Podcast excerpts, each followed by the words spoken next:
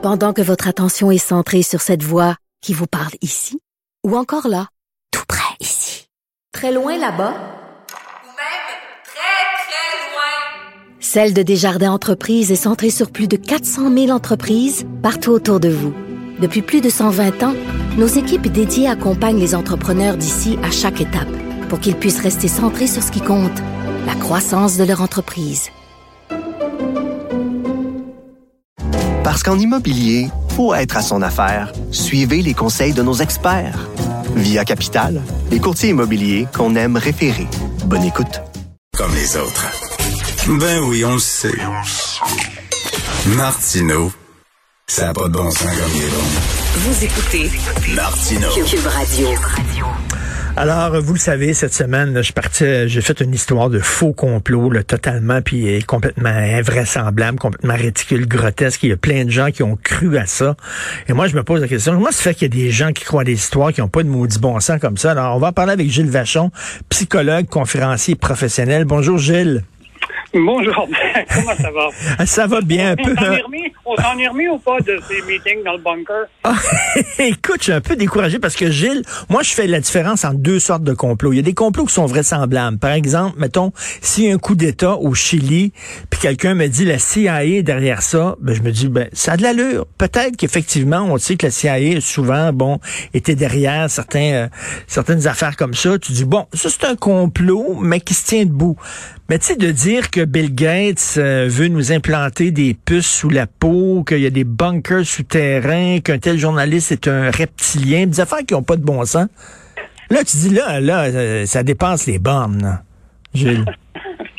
écoute, écoute euh, d'abord, d'abord, on va aborder le sujet sérieusement, même si j'ai, le fou en ce moment en t'entendant.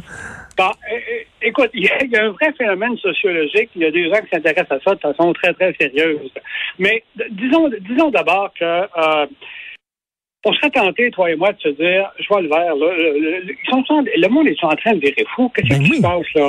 Hein? Euh, on serait tenté de se dire aussi, ou, ou encore de citer Descartes, évidemment, je vais, euh, je vais le faire de façon un peu amusante, c'est pas tout à fait comme ça qu'il a dit ça, mais Descartes disait, il disait essentiellement, le bon sens, c'est la chose la mieux répartie dans le monde, et comme preuve, il en donnait malicieusement que jamais personne ne s'est plaint d'en manquer. Euh, que veux-tu? N'importe quelle euh, personne qui propose euh, un fake news ou une idée un peu de fou est, convaincu euh, que pourquoi pas ce serait, pourquoi ce serait pas vrai? Maintenant, il y a un principe en communication qui est le principe de Brandolini qui veut que finalement, il y a une asymétrie incroyable. Il est plus facile de propager euh, un fake news, beaucoup plus facile. C'est tellement facile que ça prend une énergie gigantesque pour neutraliser ce fake news. Alors quand ça part, c'est pas facile à arrêter. Et l'autre chose qui est plus troublante encore, c'est que finalement, les gens qui vont propager ces fake news-là, il y a tout un phénomène psychosocial qui fait que finalement, ils vont devenir de plus en plus, et là, Internet nous joue un vilain tour, ils vont être de plus en plus embrigadés dans des bulles et des chambres d'écho et ils ne s'entendent qu'entre eux et ils se, confortent les uns les autres dans ces croyances-là. Et effectivement, par moments, ça dérape et ça va tellement loin. Ce que tu as vécu en est un exemple. Finalement, là, on tombe par terre en entendant ça. On se dit, Mais oui. ça se peut-tu que ça aille jusque-là? Eh bien oui, et il y a toute une mécanique euh, qu'on étudie en ce moment. Il y a un gars qui- qu'il faut absolument écouter, dont il faut écouter les conférences. C'est un sociologue français euh, qui s'appelle, euh, ma mémoire est bonne, c'est euh, Gérald Bronner. OK. Et là, il, étudie justement euh, comment on est devenu, enfin, non, la crédulité. Est-ce que- D'ailleurs, il pose une question intéressante. Est-ce qu'on est plus crédule aujourd'hui qu'avant? Mhm. Dit non.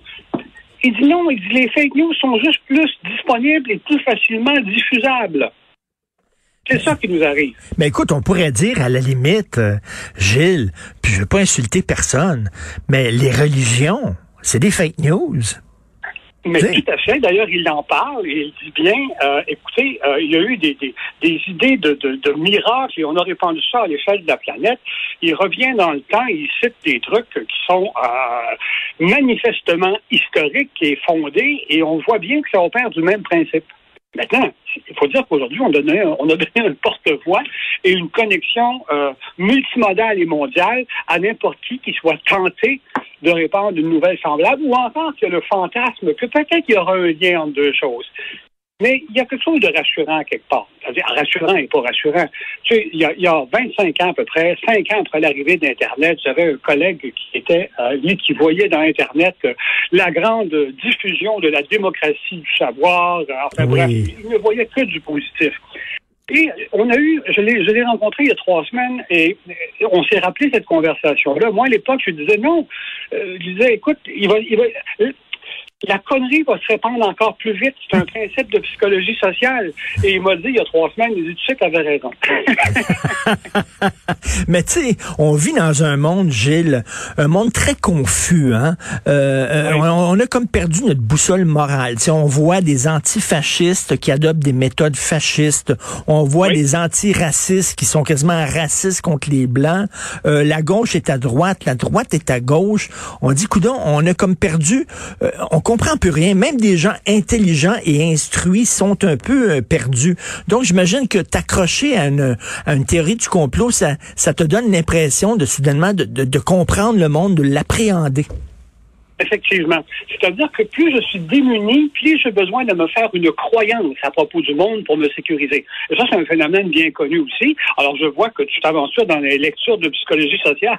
Oui. C'est un phénomène, c'est un phénomène bien connu. Les gens ont l'impression de reprendre le contrôle là, parce qu'ils sont trop angoissés par trop d'informations et un monde qui, dont le bon sens ou les principes simples semblent s'effriter. Plus le monde se complique, plus j'ai besoin de me faire une théorie qui expliquerait tout.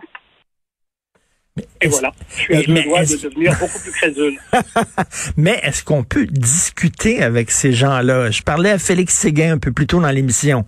Puis lui, à un moment donné, il y a un complotiste là, qui, qui l'engueulait, puis a essayé de- d'entamer un dialogue avec lui, puis il a bien vu que ça servait strictement à rien. Le gars était complètement euh, accroché à sa vision du monde, il voulait rien entendre.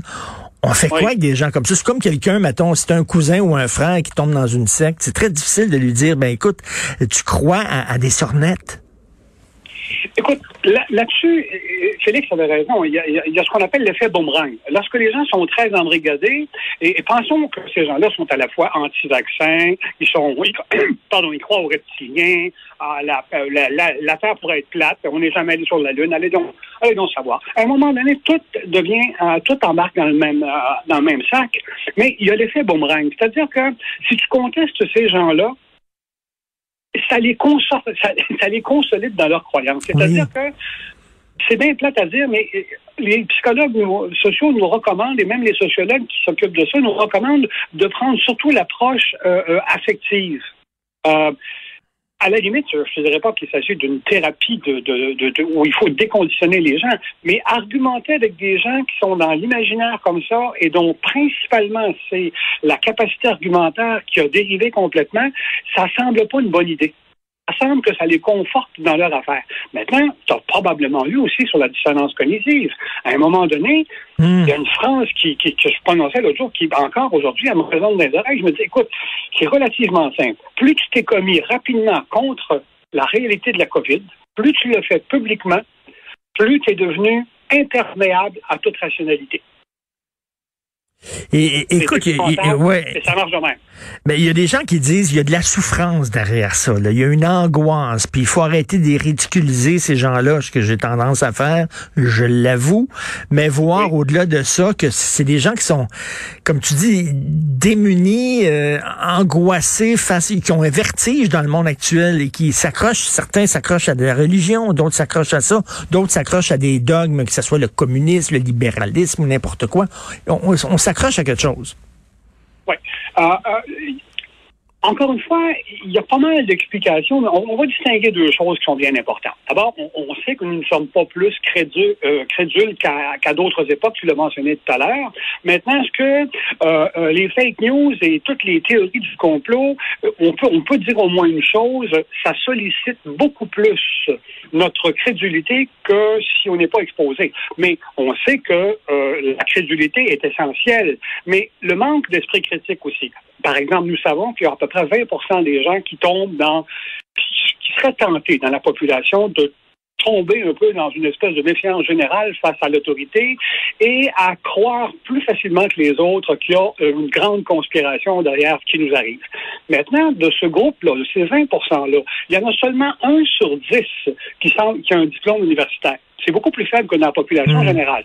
Ce qui nous amène à l'idée que possiblement, il y aurait une corrélation, et là, tu vas voir où est-ce que je m'en vais avec les corrélations, il y aura une corrélation entre la capacité argumentaire et euh, l'éducation. Mais c'est pas vrai, parce qu'il y a quand même un universitaire, une personne sur dix dans ce groupe-là qui est un universitaire qui croit quand même à ces affaires-là. Ben écoute, et puis, en même temps, en, même temps, excuse-moi Gilles, je fais une parenthèse, mais tu sais, je te ramène là, euh, dans les années 60, là, il y a plein d'intellectuels brillants avec des gros diplômes qui croyaient à la Chine de Mao puis qui croyaient au communisme de Staline.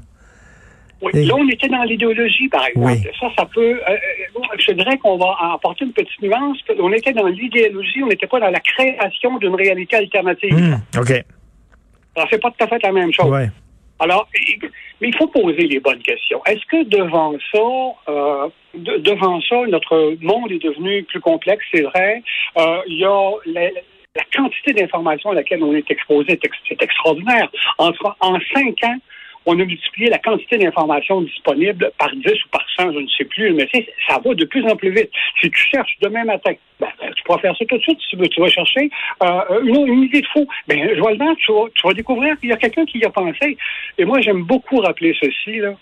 Ces temps-ci, les algorithmes font en sorte que si tu cherches cinq fois dans, la semaine quelque chose sur la Terre plate, les algorithmes de, euh, euh, d'Internet t'exposer de plus en plus à ces idées-là. Tu vas finir par croire que tu es tombé sur une table extraordinaire. Exactement. En fait, on t'amène de plus en plus vers tes intérêts et ce qu'on appelle le biais de disponibilité fait en sorte que tu n'arrêtes pas toi-même de confirmer tes propres idées. Exactement. Et on t'enferme dans ton système d'idées plutôt que d'offrir une porte de sortie et de confronter euh, tes idées. Merci Gilles. Puis écoute, je regarde ça là, sur euh, Internet, le Gérald Bronner. Je veux, Oui. euh, je veux voir ces, euh, ces conférences. Merci beaucoup. On s'en reparlera à un moment donné. Salut Gilles Vachon. À bientôt. Bye À bye. bientôt. Bye.